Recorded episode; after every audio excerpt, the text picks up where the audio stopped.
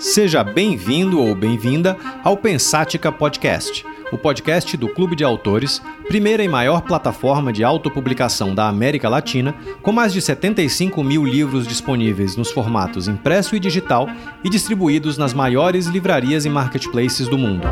Meu nome é Ricardo Almeida, sou fundador e CEO do clube e deixo esse convite aberto para que você se junte a nós nessa jornada para desvendar o futuro do mercado editorial.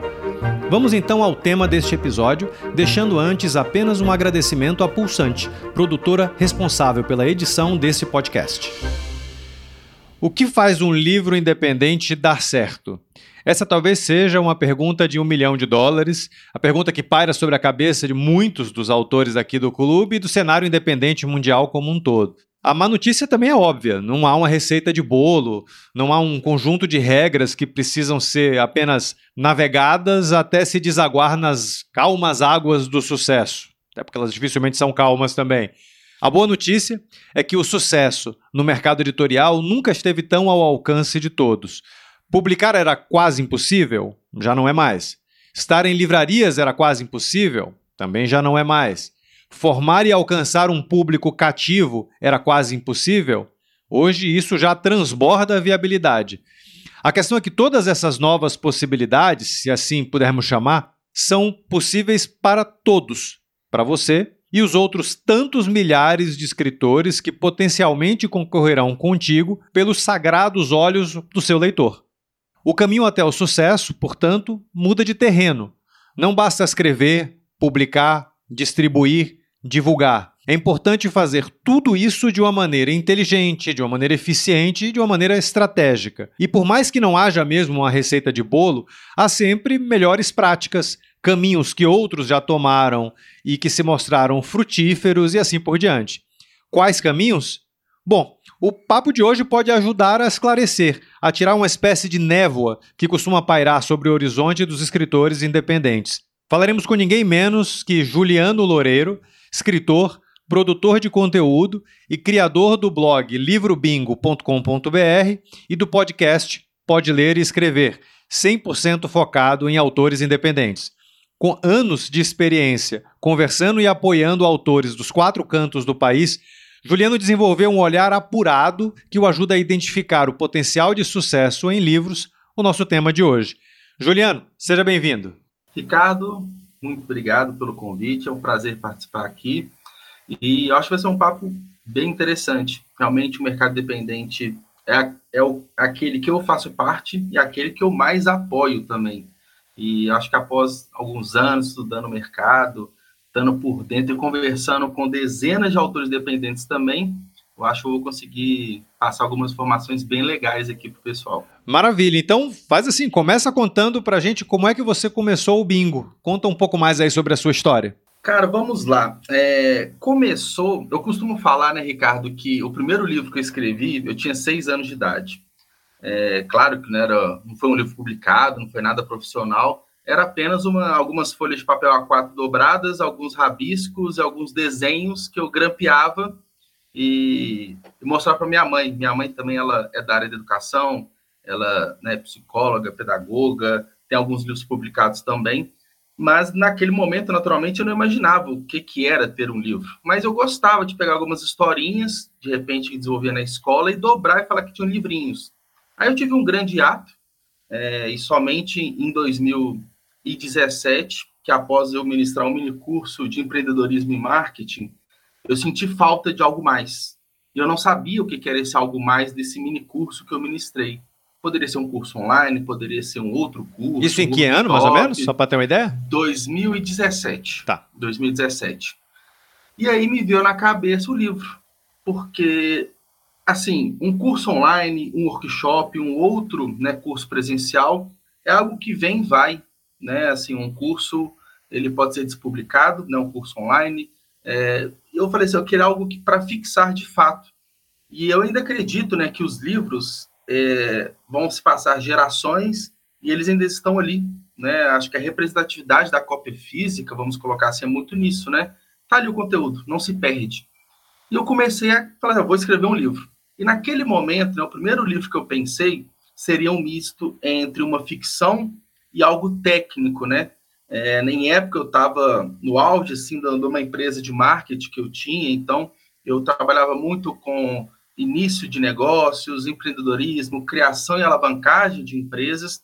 E a ideia era criar uma história ficcional é, de um cara que estava insatisfeito com carreira formal, queria abrir uma empresa, e no final de cada capítulo é, eu ensinaria tecnicamente, vamos supor, é, desde os, das questões técnicas de uma empresa, você pensar numa persona, estratégia de marketing, desenvolvimento de estratégia de vendas. Então, ia fazer um mix dessa jornada desse cara é, criando uma empresa e no final de cada capítulo uma parte mais técnica. Falei, poxa, a ideia é genial, porque complementaria o curso, né? Aí eu teria um livro publicado, que seria uma grande conquista, mas ao mesmo tempo eu vi que escrever um livro não era tão fácil assim. Por mais que eu tinha uma ideia inicial na cabeça, é, desenvolver é, não só a história, mas todos os processos editoriais, né, desde uma revisão textual, uma diagramação, capa, né, os registros é, de SBN, por aí vai, é, não era simples. Então, eu escrevi o primeiro capítulo com muita dificuldade, eu escrevi o segundo capítulo e eu vi e falei assim: olha, eu preciso estudar um pouco mais de literatura, eu preciso estudar um pouco mais sobre escrita criativa e entender o mercado do livro como um todo. Então, lá em 2017 para 2018, eu já tive mais ou menos esse insight que não seria fácil escrever e publicar um livro. Eu é, engavetei um pouco essa ideia, comecei a pensar como que eu poderia não me frustrar de novo, né? Porque eu tentei escrever esse livro e a ideia era lançar capítulo por capítulo, mês a mês. Então, eu trabalharia minha audiência que eu tinha naquele momento. Ó, estou escrevendo um livro sobre essa temática e todo mês eu lançaria é, um capítulo. Hoje é, vamos colocar que é um paralelo que a gente vê muito no Wattpad, né? As, as pessoas vão publicando recorrentemente capítulos, mas na época eu nem conhecia o Wattpad direito, né? Aí eu comecei a estudar, e aí veio a ideia de criar o livro Bingo. O livro Bingo nada mais é que, originalmente, lá para 2018, que eu criei o blog, né? Ele, esse seria o nome do livro, inicialmente, que eu queria escrever, Bingo, né? Naquele muito sentido de é, descobrir algo, conquistei algo, ver aquele estalo na minha cabeça, a gente grita bingo, né? A gente faz esse. É, eu pensei em Eureka também, mas eu desisti da ideia. Algumas ver alguns flertes assim na minha cabeça nesse sentido. Eu criei o blog. Como eu já vinha é, do mercado de marketing, eu entendia, né, desde aquele momento muito bem que produzir conteúdos é, é uma estratégia, uma das principais estratégias assim para você conquistar uma audiência e de e conteúdos com recorrência. Então, escrever para blog é, pelo para o blog Bingo, eu teria dois benefícios, né? Eu estaria desenvolvendo a minha escrita que é algo né, essencial para quem escreve, você está sempre na ativa, e eu ia, com o tempo, conquistando é, espaços, né? Então, os textos iam ficando cada vez mais relevantes no Google, por aí vai, e de fato foi isso que aconteceu. Então, eu estava, tudo aquilo que eu estudava sobre literatura escrita criativa, eu fazia um condensado desse conteúdo e, digamos, que eu fixava esses conteúdos publicando no blog. Foi mais ou menos nesse sentido. É, inicialmente. Você sabe, tem uma, uma. Normalmente a gente acaba pensando o processo editorial de uma maneira erroneamente linear. Primeiro você escreve, depois você, sei lá, revisa, etc, Sim. etc. Depois você divulga e forma o seu público. E, e, na verdade, você acabou formando o público em paralelo, enquanto você escrevia, né? É, exato, exato. E, e desde o começo, assim, é, eu sentia muita muita dificuldade em encontrar os conteúdos que eu queria, sabe? Acabava que.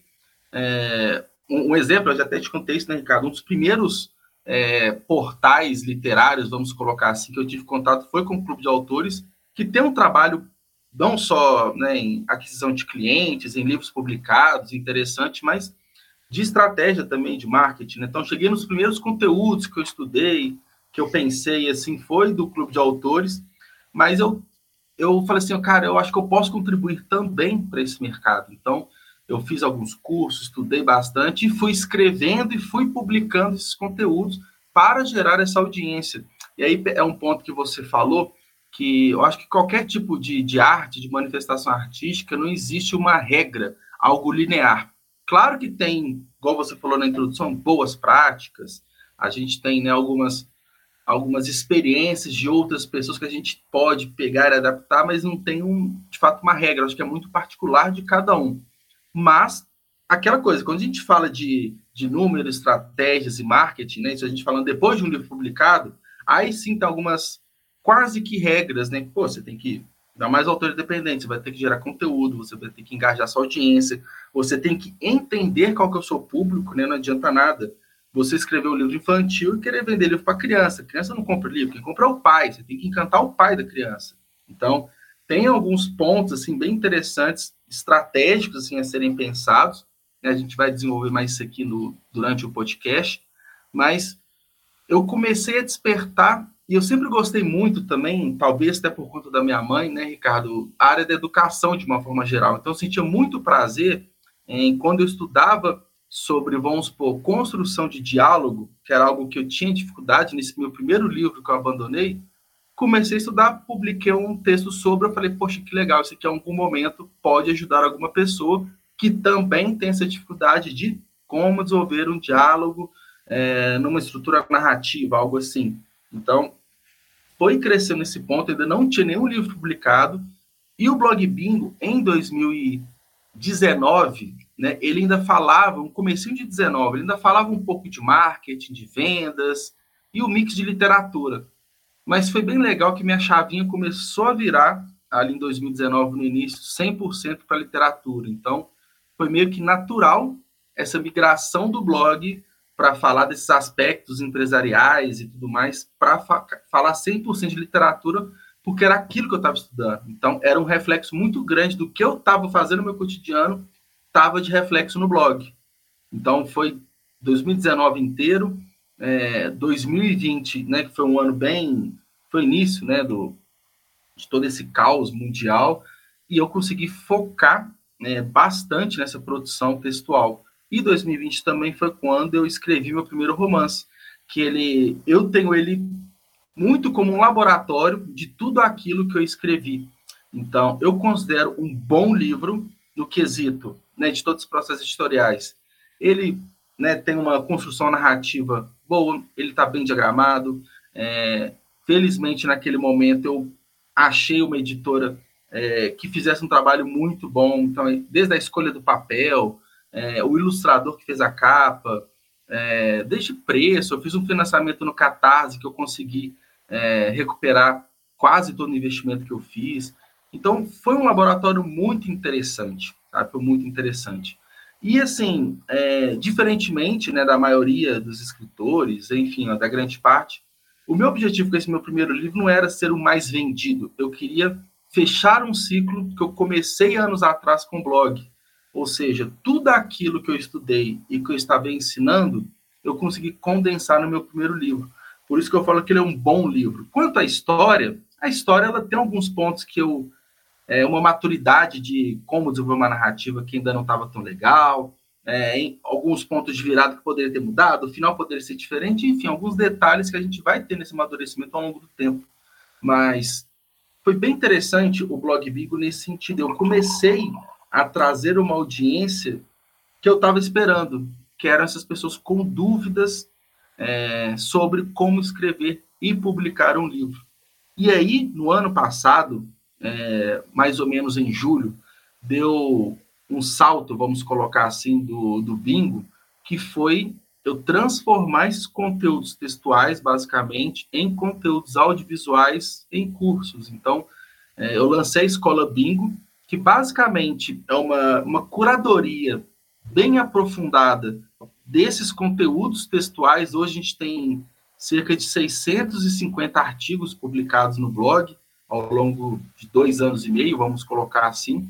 E algumas temáticas principais, eu fiz um grande compilado, fiz uma curadoria, organizei lancei alguns cursos. Então, é, e vários e-books também, todos e-books gratuitos, os cursos quase todos gratuitos também, só tem um que é pago. E eu vou até, tô até no ponto de lançar mais um curso que é justamente como estruturar um romance, que é um, é um ponto de. Foi, acho que a primeira dúvida que eu tive inicialmente foi essa, né? Como que estrutura né, um romance, que é um estilo literário mais utilizado assim pelos escritores, e acho que vai ser um conteúdo assim bem legal. Também vai ser um curso gratuito. E aí foi esse ponto, mas eu sou um cara, Ricardo, eu sou muito incomodado, assim. É, eu me sinto hoje né, realizado né, com a área que eu estou atuando, mas não satisfeito.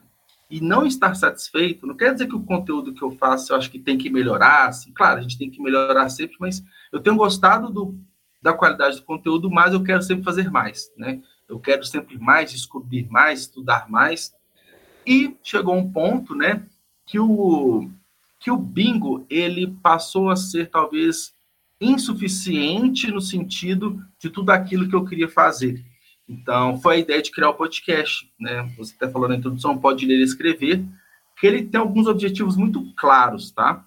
O primeiro objetivo é eu continuar é o meu estudo na literatura e, consequentemente, ensinar as pessoas, só que em outro formato, em vez de ser textos ou uma relação fria, né? Eu com a câmera explicando num vídeo, num curso, eu né, traria para o podcast uma outra pessoa, para a gente bater um papo só que esse bate-papo, as pautas, é, o, né, o guia da, do podcast que eu crio, ele é muito tendencioso para eu extrair da pessoa é, algumas técnicas, algumas dicas para quem está começando a escrever, é, as maiores dificuldades. Eu também fui aprendendo bastante, principalmente no quesito divulgação de livro, principalmente no, na conquista, no encantamento de leitores, que é um ponto muito importante e que muitos escritores às vezes não se atentam, né? Preocupa somente em publicar o livro e acha que ele vai se vender sozinho. É. E o podcast tem sido muito legal nesse sentido, né? É, isso eu diria que a gente vê bastante aqui, de, de, de autores que de fato publicam, esperam que o livro se auto-venda. Isso não acontece. Você tem que ter um trabalho em cima disso. Acho que o teu, o teu podcast é uma ferramenta fabulosa, eu sou super fã dele. É, é, assim, não é à toa que a gente patrocina, a gente patrocina porque a gente acredita, exato, né? É, é, realmente um conteúdo fantástico, até porque é um papo de, um, é, é, de uma figura importante, de um protagonista no cenário da literatura independente que é você, conversando com autores independentes, né? Então tem absolutamente tudo a ver. E, e, e isso, agora falando até um pouco do blog, é, tem uma, uma questão aí que é importante. Quando você está escrevendo um livro, independente do público, do foco, do tema, etc., você está escrevendo um livro para os olhos de um determinado leitor. Você está fazendo uma linguagem, com perdão aqui do, do, do termo, você está fazendo uma linguagem humana. Por que, que eu estou uhum. dizendo isso? Quando você está escrevendo um post para um blog ou um conjunto de conteúdos para um blog, você tem dois públicos diferentes. Você tem naturalmente quem vai te ler, que até aí pode ser o mesmo público de um livro, mas você também tem como público um algoritmo. É, você tem que escrever usando técnicas de SEO, né, de Search Engine Optimization, é, que às vezes são técnicas que incluem repetição de alguns termos para os sistemas do Google entenderem que você está falando daquilo e te ranquearem melhor numa eventual busca. É, é, enfim, tem uma série de técnicas, o que inclusive eu recomendo bastante para todo autor querendo formar o seu público e querendo trabalhar com mídia digital, que entre no Google mesmo e pesquise sobre SEO. É, é, uhum. Porque, enfim, é um, é um super caminhão importantíssimo. E, e, você teve um baita de um sucesso. O, o, o, o, Bingo hoje é um dos blogs, eu me arrisco até a dizer o blog mais lido que existe hoje no Brasil é, sobre literatura independente.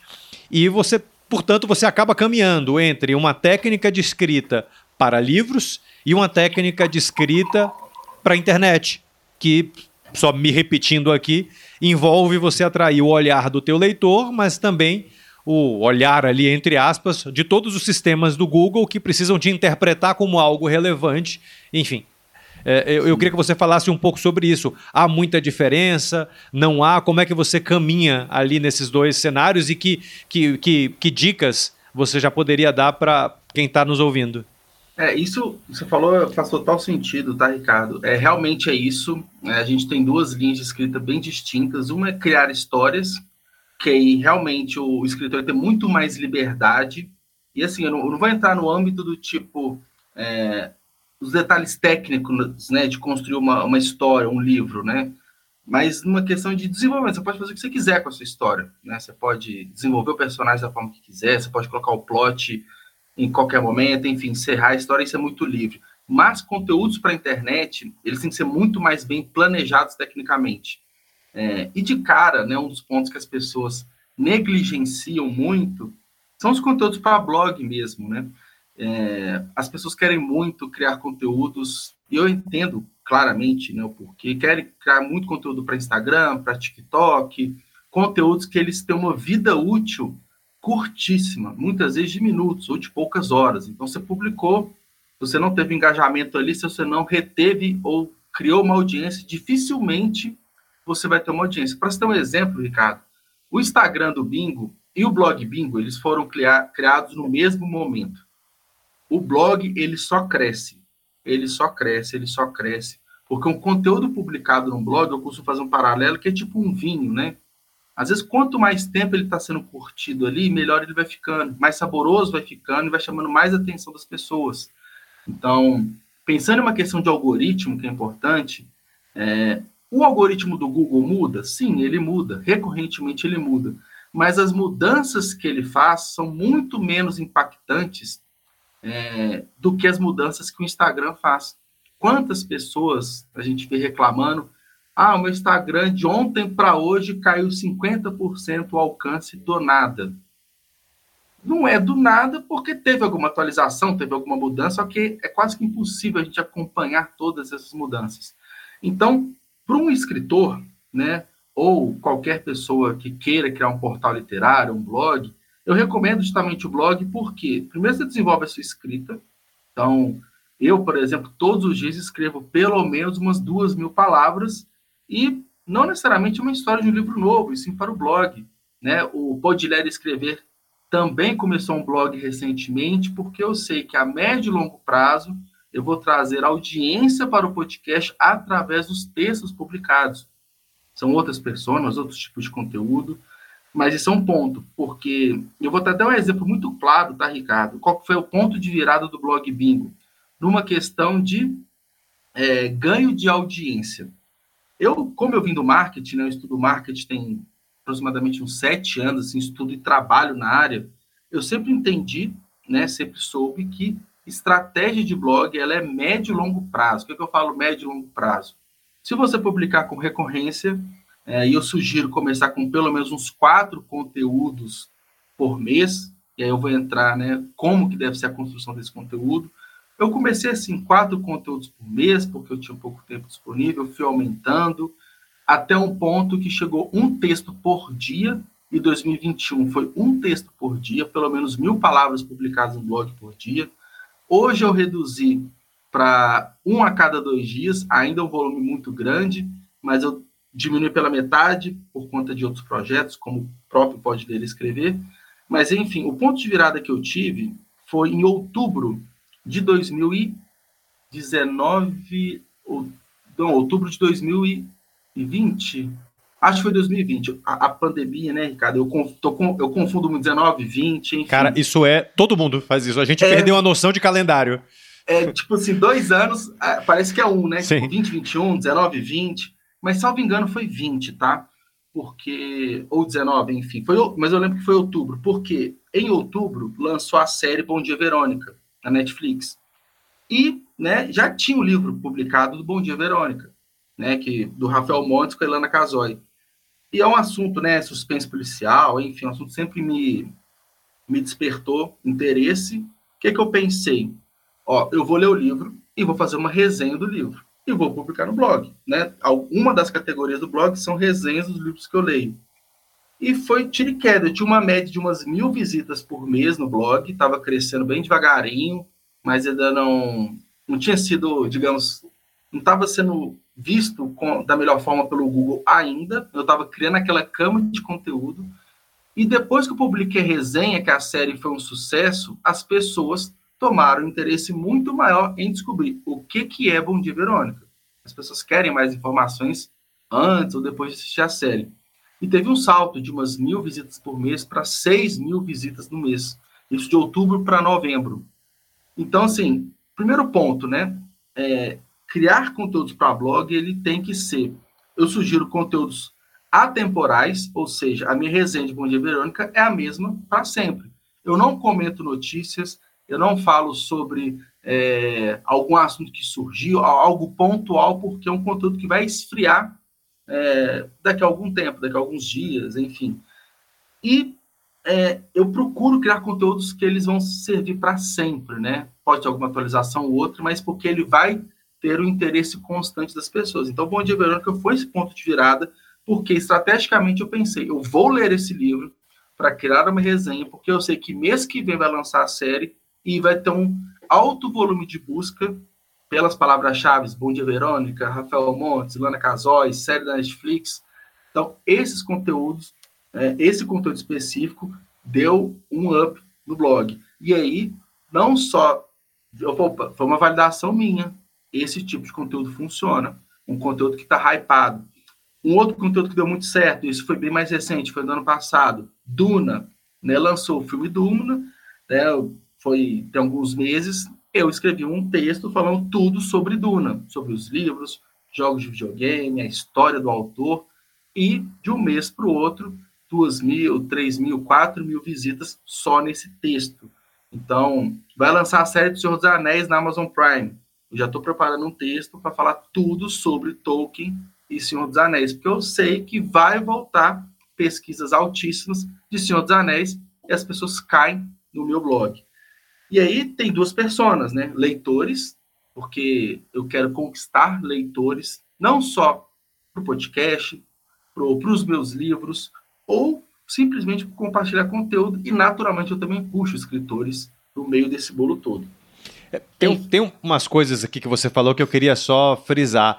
Algo Sim. que você comentou já duas vezes, e eu, eu queria reforçar de fato a importância disso. É, não, não é só escrever um post para um blog.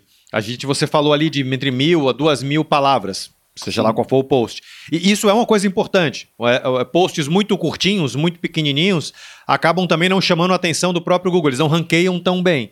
Então ele tem que ser é, é, não é longo por longo, né? Mas ele tem que ter uma estrutura e uma estrutura Sim. que fique mais ou menos dentro desse tamanho. E de fato, novamente, você também está escrevendo para sistemas e não para pessoas, e sistemas usam a quantidade como um dos elementos para interpretar e para determinar relevância.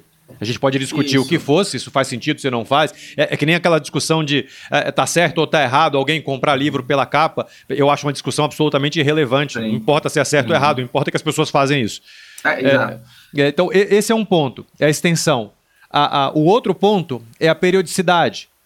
Também não uhum. adianta muito escrever um post agora, um post daqui a um ano.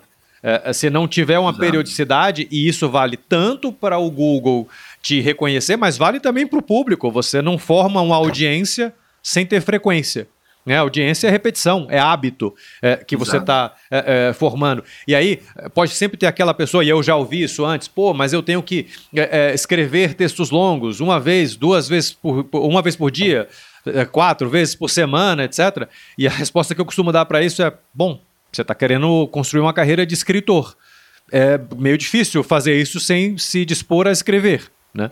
É, exato. E aí, é. a, a, o, o, outro ponto é, é, que tem uma aparente contradição, mas ela nem de longe é contraditória, é só aparente mesmo, é, é, é você comentou dos posts serem atemporais, o que faz absolutamente todo sentido.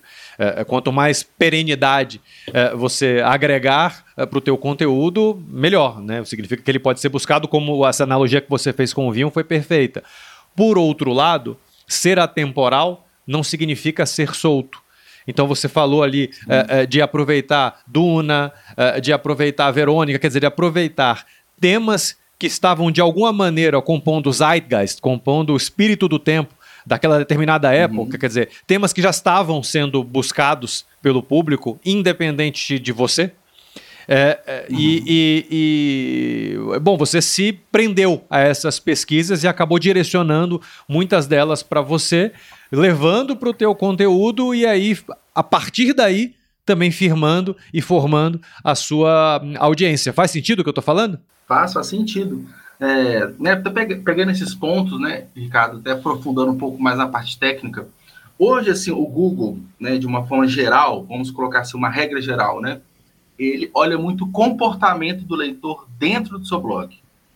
O que, que é esse comportamento? Ele fica muito tempo? ele está rolando a página, ele clica nos links internos, ele navega dentro do seu site. Se ele fizer algumas dessas ações, mostra que ele está interessado naquela página, ele está interessado naquele texto. Então, seu blog é relevante.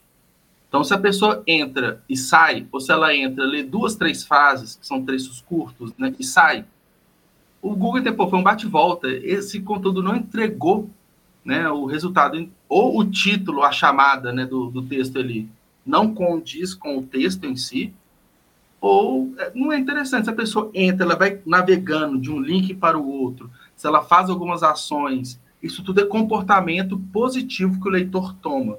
E aí entra o tamanho do texto, né, que você citou também. Eu costumo pegar como base mil palavras, porque é, se a gente for colocar no Word, mil palavras está ali umas duas páginas, duas páginas e meia, alguma coisa assim, né, de texto escrito. É, porque você consegue fazer uma introdução, desenvolver uma ideia e fazer um fechamento. Eu sempre sugiro que esse fechamento do texto seja, que a gente fala, é uma CTA, né, uma call to action, uma chamada para ação. Você pode chamar a pessoa para ler outros textos dessa mesma categoria. Se eu estou falando é, da resenha de um livro, eu posso convidar a pessoa a ler o meu livro, eu posso chamar ela para um curso, alguma coisa assim, para manter sempre a pessoa engajada ali no meu texto. Então, uhum. mil palavras é uma média que a gente consegue. Todos os meus textos têm mil palavras? Não. Tem uns que têm 500, porque a mensagem ela é mais objetiva, não tem como ficar enrolando. Tem textos lá publicados, tem 4, 5 mil palavras. E alguns até transformei em e-book, que é até uma forma mais lúdica né, de aprender. Sim. Então, quando eu falo sobre algum autor, né, a gente tem algumas biografias de autores no blog Bingo, tem alguns que são bem grandes, né? Não tem como, em mil palavras, eu falar, por exemplo, da biografia de, é, vamos colocar aqui, do, da Clarice Lispector, né, do Machado de Assis, que tem biografias lá, são pessoas que requer muito mais volume de palavras, então, mas, de modo geral, é, esse é um ponto importante tecnicamente. Outro ponto importante, que difere um pouco das narrativas de livros, né, parágrafos bem curtos, frases curtas, vários tópicos, dividindo o seu texto para que a legibilidade fique melhor. E quando você pega um texto corrido, sem divisão de parágrafo, frases longas, sem subtópicos, muito provavelmente a pessoa ela vai sair e, e maioria das leituras elas são feitas pelo celular. Então, tem que ser um texto mais amigável visualmente também. Utilizar imagens, é, links, grifar frases importantes, colocar é, destacar né, para o usuário qual que é a frase, qual é o conteúdo mais relevante. Isso é muito positivo para o engajamento dentro de um blog, tá? Esse é um ponto. Aí entra a questão dos conteúdos temporais e atemporais. Eu pensei muito de estratégia, porque eu tinha, né, eu tenho alguns freelancers que me ajudam na produção textual, mas não são pessoas que estão ali 24 horas por dia para fazer igual o Publish News, que tá, solta 5, 6, 7, 8, 10 matérias por dia falando de acontecimentos momentâneos. Então. É, é mais hard news, né? De, de mercado editorial é, lá. É, exato. Então, ou seja, poderia ser de qualquer temática no meio do mundo do livro, mas algo pontual assim, é, até para uma capacidade produtiva, não seria, não conseguiria, não seria interessante para mim, né? Então, acho que tecnicamente, assim, conteúdos para blog, é, é legal esse ponto. Eu vejo muito é, resenhas de livro que são muito curtinhas, né? Então, assim, pode entregar uma mensagem principal, mas, cara, vai além. E eu, eu sou um cara né, muito curioso, né, nesse sentido mais técnico. É, tem diversos produtores de conteúdo, são grandes no YouTube, são grandes nas redes sociais e tudo, que às vezes reclamam bastante dessa questão de algoritmo, mas eu vejo eles não têm uma base, não têm uma cama de conteúdo ali que só cresce, né? o conteúdo, o seu blog, ele só vai ter menos relevância se você não se não manter ele atualizado, assim, uma regra quase que geral, né? Hum. A gente já teve o boom dos blogs, né? No início ali dos anos 2010 ali, que foi um grande auge. Hoje tem muita concorrência de conteúdo no Google, isso é fato, mas é uma concorrência muito menos cruel do que as redes sociais em si, até porque grande parte dos produtores de conteúdo migraram, né?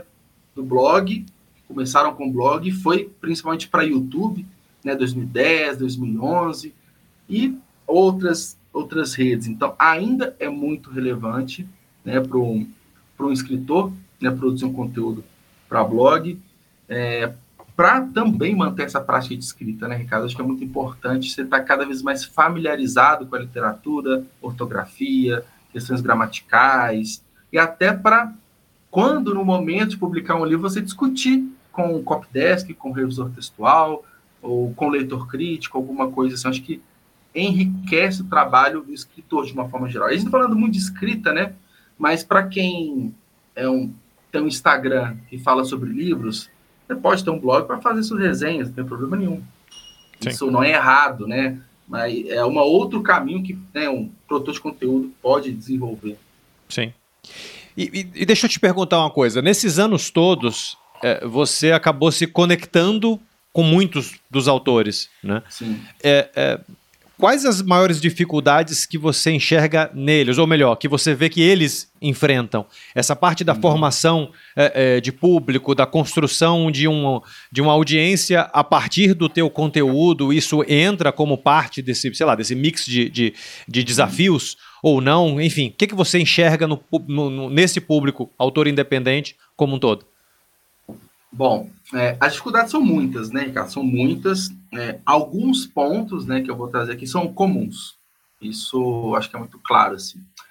É, vários desses autores que eu tenho conversado, é, vários, acho que a maioria deles são novos, né, estão entre seus 20 e 30 anos ali.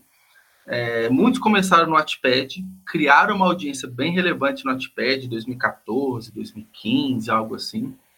Aí, quando passou a publicar na Amazon, principalmente, fazer autopublicação na Amazon, que, assim, é, não é uma rede social, vamos colocar assim, do Wattpad, é uma plataforma de autopublicação, migrar esse público foi uma dificuldade, até porque agora a história era paga, né? estava vendendo o livro, por mais barato que seja. Então, isso foi uma, é uma dificuldade, vamos pensar em jornada ali, né? em momento de vida. Esse é um primeiro ponto que é comum entre os autores que começam é, criando, às vezes, fanfics, né? começam escrevendo é, de forma despretensiosa, vão criar uma nova história, seja para publicar no Wattpad ou na Amazon, tem esse choque de realidade. Às vezes tem uma audiência grande lá, mas essa migração ela é difícil. Esse é um ponto. Outro ponto de dificuldade é quanto às questões editoriais, né? Pô, eu tenho uma história, eu escrevi, e agora? O que, que eu faço? Né? Eu preciso de quê? Basicamente, a gente pode falar aqui, né? Revisão textual, diagramação, capa, ilustração, é, ficha catalográfica, SBN né, e código de barras.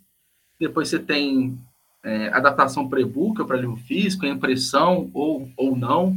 Tem algumas etapas básicas ali que as pessoas não, não conhecem, não sabem o que fazer e muitas das vezes publicam o livro de qualquer jeito assim, não, não é uma crítica, mas é a informação que a pessoa tem naquele momento, ela não sabe o que ela tem que fazer. Então, às vezes tem pessoas que desistem porque acham muito complicado esse processo, mas, assim, esses são problemas superáveis, vamos colocar assim, você vai aprendendo, vai estudando, vai conversando aqui, conversando ali. Agora, o maior problema, é, hoje eu vejo dois grandes problemas, tá, Ricardo, que eu vejo muitas pessoas comentando. Um é pirataria, né, principalmente de e-books, assim, 100% de e-books, né, pirataria, é algo muito comum, tem, tem rolado bastante. Então, quando o autor ganha um destaque, principalmente na Amazon, né, que é a principal plataforma é, de publicação de e-books, né, quando é só a versão digital, é, sei lá, começa a ter um destaquezinho, o livro ele é pirateado em grupos de WhatsApp, grupos de Telegram, e isso é uma quebra de expectativa muito grande. Alguns desistem mesmo e está um ponto, a um ponto de gerar uma boa grana com a venda do livro. E desistem por conta disso. Esse é um ponto que tem sido bem recorrente. E o outro é um ganho de audiência de público fiel leitor. Isso é muito difícil, porque né, eu, eu conquistei um público bem interessante com o blog, não necessariamente para os meus livros, né, o meu livro é um objetivo secundário ou terciário, mas o meu objetivo de ensinar, né, a escola Bingo tem mais de 700 alunos, então tem uma galera engajada. Então, assim, porque foi uma construção de anos, né, até chegar nesse objetivo. É quando se pensa no livro, essa construção também deve ser de anos. Então, até costumo falar, você pensou em escrever um livro, tem nada pronto, já começa a criar a sua audiência para, sei lá, daqui a um ano, quando você for vender seu livro e estiver pronto para venda, você já preparou a audiência para o seu livro, você criou aquela expectativa. Então, esse é um outro ponto né, de bastante dificuldade de criar esse público. E aquela coisa, você tem um públicozinho pequenininho ali, vamos supor que você tem seus amigos, tem algumas pessoas que você conquistou no meu literário, nada de muito relevante, mas é um primeiro público ali. Se você fizer uma boa estratégia de pré-venda, que é algo que é muito interessante, né? Pensar uns 30 dias de pré-venda. Aí você vai fazer várias ações é, de dar brindes para quem avaliar, é, de criar boas artes né, de divulgação, de chamar audiência, de conversar com mais pessoas. Se você conseguir ali 50 vendas, 100 vendas que seja, que é um número bem relevante para um primeiro livro, não é o suficiente também, porque todo mês você vai ter que fazer estratégias similares à pré-venda, para conquistar novos públicos, ter novas pessoas, e todo mês você vai ter que fazer esse trabalho. É um trabalho cíclico, contínuo e extenuante. É cansativo, não tem como, mas ele é extremamente necessário para você ter vendas recorrentes.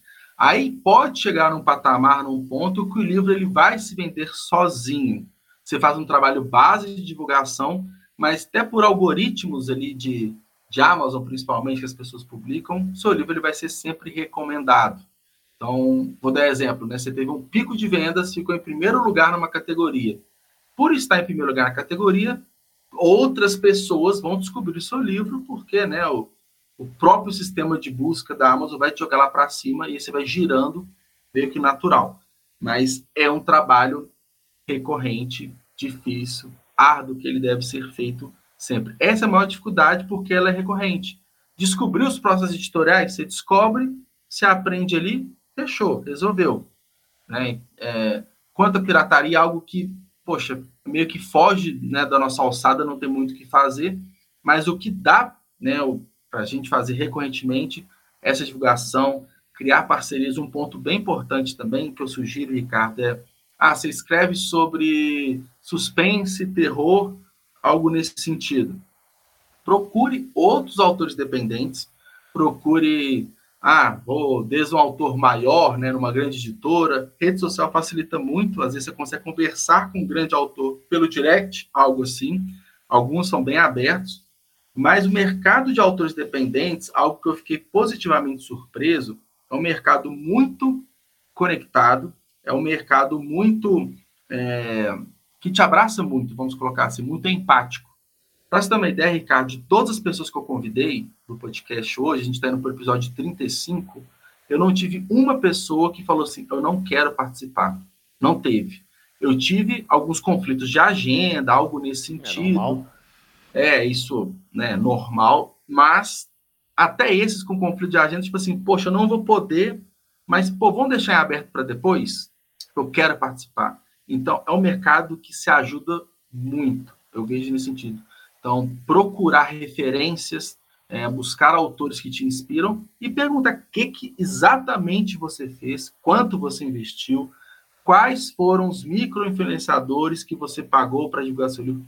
Esse é um ponto, Ricardo, que é, começa com uma dificuldade, mas vira meio que uma salvação. Os micro-influenciadores, o que é um micro-influenciador?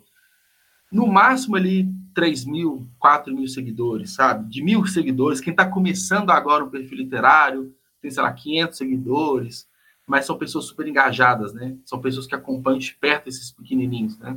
Não chegou no ponto de ficar um, um grandão e tudo mais. Quem busca esses micro-influenciadores, que às vezes é uma, uma publi, é uhum. gratuita, que é uma permuta, né? Você faz uma troca ali do... Você manda o seu e-book, né? E você tem um conteúdo gerado isso traz um número de vendas bem interessante. Todos os autores dependentes que eu falei que são que têm sucesso né, no, no, lançamento dos seus livros falam a mesma coisa. Eu tenho uma lista de 20 influenciadores pequenininhos, de 15, e pequeno eu falo de seguidores, tá? Não de relevância de conteúdo. Esses influenciadores pequenos, eles vão divulgar o livro e vai ter venda legal. Então, assim, e, e tem gente que paga influenciador todo mês coloca numa, se tem uma condição financeira, paga, ou tem algumas parcerias que são né, gratuitas, são permutas, é aquele jeitinho, né? Pô, vamos conversando aqui, o lance é fazer negócios, né? E consegue. Então, tem essas dificuldades iniciais, basicamente, né? Até para a gente recapitular. Processos editoriais inicialmente, você consegue superar né, estudando e tudo mais. A questão da pirataria é a questão de divulgação, criar e engajar a audiência. Porque esse é um ponto que as pessoas têm maior dificuldade, por quê? Porque tem que ser recorrente. Você tem que manter. Tem que ser sempre. Mas eu, eu acrescentaria, eu tomaria a liberdade aqui, pela experiência que a gente tem aqui claro. no clube, de acrescentar um outro item, que para mim é uma, é, é, é, é, uma dificuldade que não deveria, é uma dificuldade impensável, que uhum. é o uhum. autopreconceito que, que eu quero dizer com isso? É, é, eu já ouvi alguns autores falando: ah, eu vou publicar como e-book apenas, porque eu posso colocar o preço de dois reais, ou seja lá qual uhum. for o valor, mas bem Sim. pequenininho, porque aí as pessoas vão comprar. Porque se eu, se eu colocar o meu livro, por exemplo, no formato impresso, e ele custar 30, 40 uhum. é, é, reais. Quem é que vai pagar 40 reais no livro de um autor independente se ele vai pagar esses mesmos 40 reais Sim. no livro do Graciliano Ramos? É, é, e, e, isso, para mim, é uma coisa impressionante, porque primeiro você está. Você não está falando de preço, você está falando de valor, você está falando que seu livro não vale nada. Você está desconsiderando uhum. que o público pode não estar tá afim de ler Graciliano Ramos, ele pode estar tá afim de ler uma ah, coisa exato. nova, de ler um novo autor, de ler uma sinopse que o deixe intrigado por algum motivo. E, e, e, muito além de todas essas coisas, a gente tem dado aqui para dizer isso. A gente é, é, já pagou aqui, desde o começo do, do, do, clube, 15 milhões de reais em direitos autorais. Sim. Desses 15 milhões, 12 milhões mais ou menos foram para vendas de livros impressos, que hoje, aliás, estão na casa ali entre 70% e 80% das nossas vendas, que são reflexo das vendas eh, globais. Então, essa ideia de que eh, eh, ah, eu sou novo, ninguém me conhece, logo eu só vou conseguir vender se eu colocar um livro a preço de um, de um chiclete. É, é. Isso atrapalha. Você perde público. Você está privilegiando só um meio Imagina, se você privilegiar só o digital, no mínimo você está pegando 70%, 80% de um público potencial que pode querer te ler e jogando fora sem nenhum motivo para jogar fora, porque, novamente, é gratuito para publicar. Né? É, é, então, esse autopreconceito, para mim, é uma coisa incrível. E mesmo quando você vai no digital é, é, você, você, você falou da, da, da, Amazon, que sem sombra de dúvidas está entre os principais players, é, é, mas ela não é o único. Inclusive, na nossa lista aqui de e-book, ela é o terceiro que mais vende, atrás do uhum. E do Google. Né? Uhum. É, é, então, você tem uma multiplicidade de canais de venda, de formatos de vendas, isso porque a gente nem falou no áudio, mas tudo bem, o áudio ah, realmente requer um investimento, estúdio, é, é mais difícil mesmo é, mas é um formato que tem crescido no mundo todo. Mas você tem ali um mundo de possibilidade. E em muitos casos, o autor se prender a uma só, porque ele acha que ele não é bom o suficiente para todos, talvez seja um dos grandes motivos de um eventual fracasso. É, aí, acho que antes disso, até que você fala, Ricardo, é muita insegurança, né? Isso acontece muito do escritor do tipo, ele não tem a confiança de que o livro dele é bom. Às vezes, a primeira publicação a gente fica muito inseguro, né? Será que esse texto está bom? Como que será que vai ser a reação do outro? E aí chega nesse ponto de, ah, vou colocar ele mais baratinho possível, só para a pessoa comprar ali, para não fazer um grande investimento. Então começa é, essa esse ponto que você falou, ele é, é fato, existe, e começa para essa insegurança desse texto. Então, às vezes, a falta de divulgação, a falta de procurar os meios de publicação pode partir dessa insegurança, tipo, publicou e fiquei quietinho, sabe? Uhum. Tenho medo de falar, ah, meu livro é isso, meu livro é aquilo, leia, meu livro é bom, e, e fica com medo de um possível feedback negativo de quem vai ler, porque a gente sabe, os leitores é, são, eles são críticos, né? Principalmente quem, quem vai postar numa literatura nacional, não é uma pessoa que é, entra aleatoriamente uma livraria e compra um livro. Não, quem busca um livro independente, um livro de autor independente, é porque quem está muito inserido na literatura e quem vai dar uma avaliação bem sincera. Então a gente fica com esse receio e, e acho que é até uma desmistificação bem interessante, Ricardo, que é, ainda tem-se muito do tipo, ah, é muito caro ter um livro físico, vou ter que pagar muito, eu vou ter que fazer um alto investimento. Tem essa opção, ou você pode deixar seu livro, é o, a publicação gratuita no Clube de Autores. você vai ali só o que você vender, né? Você vai literalmente investir o, o preço base ali. Você não tem que comprar milhares de cópias, estocar no quartinho da sua casa e sofrer ali para ter o retorno de volta, sabe? Então, ainda tem muito isso, né? Acho que é muito essa falta de, de conhecimento, né? Tem vários conteúdos no blog, né, que eu falo, inclusive, do alguns que eu falo do clube de autores, essa facilidade de publicar um livro. Você pode ter o e-book, mais barato, naturalmente, mas você tem a opção do livro físico também. Cara, você complementa a experiência de leitura. Né? Acho que esse é um, é um ponto. É, eu acho que é, é, é importante você acreditar, colocando o livro a gente está falando para autores, a gente está falando de divulgação, de formação de audiência, a gente está falando de venda Sim. no final do dia, né? Tirando Exato. todos os eufemismos é, uhum. e os romantismos ali em cima de, do, do, do, assunto. É, é, se você está falando de venda, você está falando de produto. Se você não acredita no seu próprio produto, não está aberto a ouvir as críticas dos teus consumidores é, é, é, uhum. sobre esse produto e não quer. Bom, se você não acredita no seu próprio produto, talvez você de fato não esteja pronto para trabalhar e para uhum. formar uma carreira editorial. É, uma coisa depende da outra. Há que se acreditar uhum. em si mesmo. Se você não acredita em si mesmo, puta, por que, que o leitor vai, vai acreditar? Né? É, eu acredito que é muito. É um processo de maturidade que o escritor passa. Acho que é isso. Muitos têm é, um choque de realidade após a publicação do primeiro livro. Sim, é verdade. É, acha que assim, só publicar é o suficiente. Tipo, publiquei, agora eu vou vender. Às vezes fica disponível né, no, nos marketplaces, está lá publicado, vou vender. E aí tem esse choque de realidade não só de venda, tipo, o livro ele não se vende sozinho vai receber um feedback negativo, tem que saber lidar com isso, né? Acho que é que o feedback positivo a gente nem tá tanto valor, a gente fica feliz e tal, mas passa. O negativo a gente fica remoendo, né? Então, acho que tem muito esse choque de realidade. Muitos autores ficam no primeiro livro, assim, ah, publiquei por publicar. E quem quer publicar por publicar e não está pensando em vender, beleza. É uma realização pessoal, ok. Mas se você quer ser um best-seller, um autor muito lido, tem que ter todo esse esforço.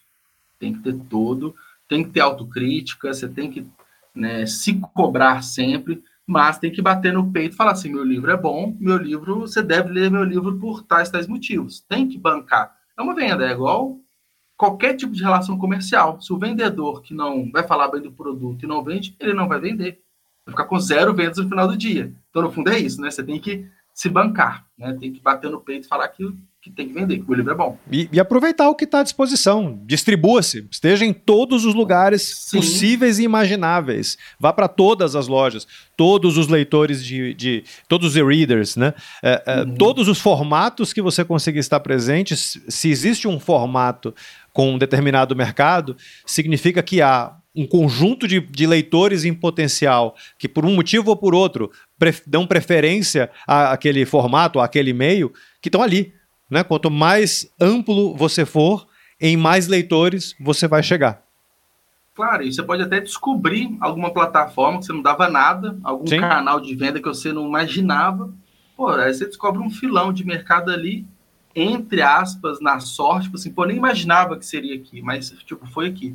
Sim. Foi aqui. Exato. Eu faço muito, eu faço, às vezes eu faço um questionamento, né? eu falei muito da Amazon, Ricardo, mas é muito por a experiência que eu tenho dos autores, né?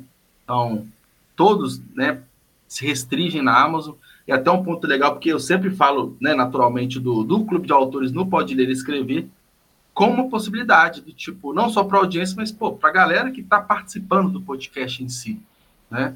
E, e eu já questionei várias vezes, assim, poxa, sei lá, na Google, né, Google Playbooks, vocês não, não publicam na Google, não?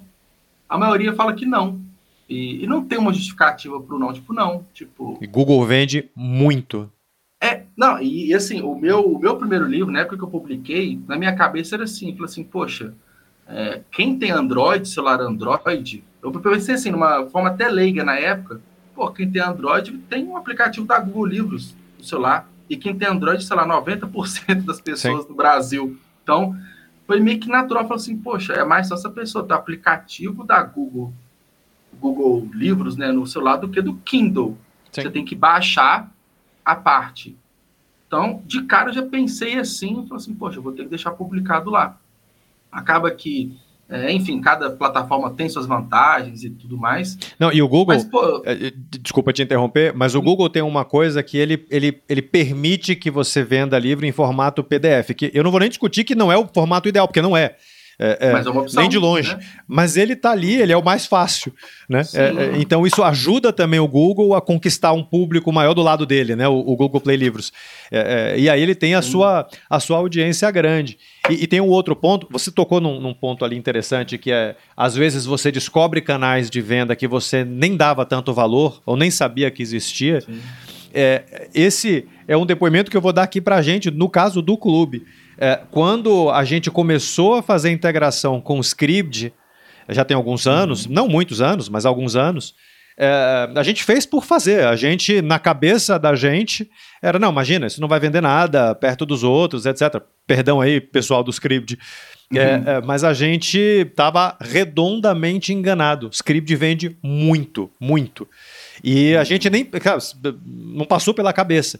Mas uma das coisas é essa: é você se abrir para todas as possibilidades, e ao se abrir para todas as possibilidades, Sim. você invariavelmente vai se abrir para a possibilidade de que você não sabe tudo. Né? Uhum. É aí que entra um ponto bem legal também, Ricardo. É, eu acho que é um ponto que, independente da ferramenta, acho que sim, é, o quanto, em quanto mais lugares você estiver, mais, naturalmente mais chance de venda você tem. Então, se eu estou em uma ferramenta, eu tenho uma chance X. Se eu estou em 10 formas de publicação, eu estou aumentando a minha chance, isso é um ponto. Mas aí entra um lance legal que é, o escritor fazer o nome dele, né? Sim. Acho que é, você publica um livro, se você gostou da experiência, vai partir para o segundo. Você vai partir para o terceiro. E por aí vai ao longo dos anos. Então, a figura sua como escritor, ela é muito importante porque aí a pessoa gostando de você, ela vai buscar o seu livro na plataforma que ela preferir também. Então, é, o autor ele vai conquistando né, o público dele, e, e se ele está disponível em vários lugares, naturalmente, é, ele vai abraçar 100% da audiência dele. A audiência dele vai, tipo, opa, é, eu gostei do livro do Ricardo, onde é que tá? Tem vários lugares, eu prefiro ler por aqui. Aí você consegue. Então, também tem um contrário, né? A pessoa chega no autor, gosta, tem uma empatia por ele e consegue ler o livro dele aonde for. Então também é um ponto é, bem legal, né? A gente vê tanto link na bio, né? Tem vários links lá, pode ter de seu livro em várias plataformas. Então, é, esse é um ponto também que eu, que eu gosto de, de comunicar. Você tem que criar a sua imagem, a sua autoridade como autor. Porque se a pessoa gosta de você, a chance dela ler seu próximo livro é muito maior né? Porque ela, você conquistou aquela pessoa. É uma relação muito mais próxima, né? Quando a gente fala de autor independente, nacional, é uma conexão muito mais forte, né, com o leitor do que um livro de um autor estrangeiro. É, acho que no final talvez essa seja a mensagem mais importante aqui, que é aprenda a criar ou saiba criar a sua autoridade, que é a partir Sim. daí que você consegue abrir caminho e pavimentar a sua carreira dentro do mercado editorial como um todo. É, exato. É, no fundo é isso porque é, o livro, a gente passa por vários momentos né, da nossa vida, então você pode escrever um livro é, de, um, de um, como fala, de uma temática, depois escreve de outra, você vai amadurecendo a sua escrita também, vai descobrindo novos meios, enfim, mas a sua imagem como escritor é que fica, né? É aquela. E a audiência que você conquista, você vai conquistar para você, não a audiência do seu livro. Inclusive, um tempo atrás, né, Ricardo, só para fechar esse tópico, eu, eu, cheguei a criar perfis em redes sociais do meu livro, né, do meu primeiro livro, lá em 2020. Mas eu percebi que, falei assim, cara, eu vou estar gerando uma audiência, criando um esforço só para esse livro, e quando eu lançar o segundo? E quando eu lançar o terceiro? Então, era algo finito, né, limitado. falei assim, não, vou centralizar toda a audiência no meu nome, basicamente. Então, acho que é isso, é pensar e criar essa autoridade, você como autor se tornar relevante para uma audiência. Maravilha, maravilha. Bom, a gente está fechando aqui já uma hora, então acho que a gente já tem aqui um, um, episódio. Juliano, eu quero te agradecer muito pela presença. Quero novamente recomendar que todos acessem o livro bingo.com.br. Na minha opinião, realmente é, é, um dos melhores, se não o melhor blog é, voltado para autor independente. Recomendo Pode Ler e Escrever. Essa conexão com outros autores é muito importante para todos nós que escrevemos, né? E, enfim, acho que é basicamente isso. E te agradecer novamente aqui pela presença e por nos ajudar aqui a inspirar esse público todo. Ricardo, muito obrigado, muito obrigado mesmo pela oportunidade de estar falando aqui sobre um pouquinho da minha trajetória, do livro Bingo. Eu acho que é, foi um esforço muito grande lá atrás e, e, tudo, eu vejo que tudo isso vale a pena quando tem um reconhecimento seu, é, tem um reconhecimento de toda a comunidade literária. Eu fico bem feliz e isso que me motiva a estar conversando cada vez mais com mais autores e eu falo isso direto. A minha vontade no podcast é, é ter conversa de segunda a sexta. Hoje eu não consigo uhum. por uma questão de agenda, mas a minha vontade é estar todo dia entrevistando, conversando com alguém, porque eu sei a importância, né, a riqueza desse conteúdo, é desse movimento, né, no, na, na literatura de uma forma geral. Então, muito obrigado, foi um prazer participar aqui. É, e é engraçado, né? Eu entrevisto tantas pessoas, quando eu sou entrevistado, eu fico assim, extremamente entusiasmado, acho legal demais. Então, obrigado pela oportunidade. Estou assim, ansioso para passar o episódio para escutar tudo de novo. Maravilha. Abraço, Juliano. E abraço, abraço a todo mundo aqui que está nos ouvindo. Até, até mais, tchau.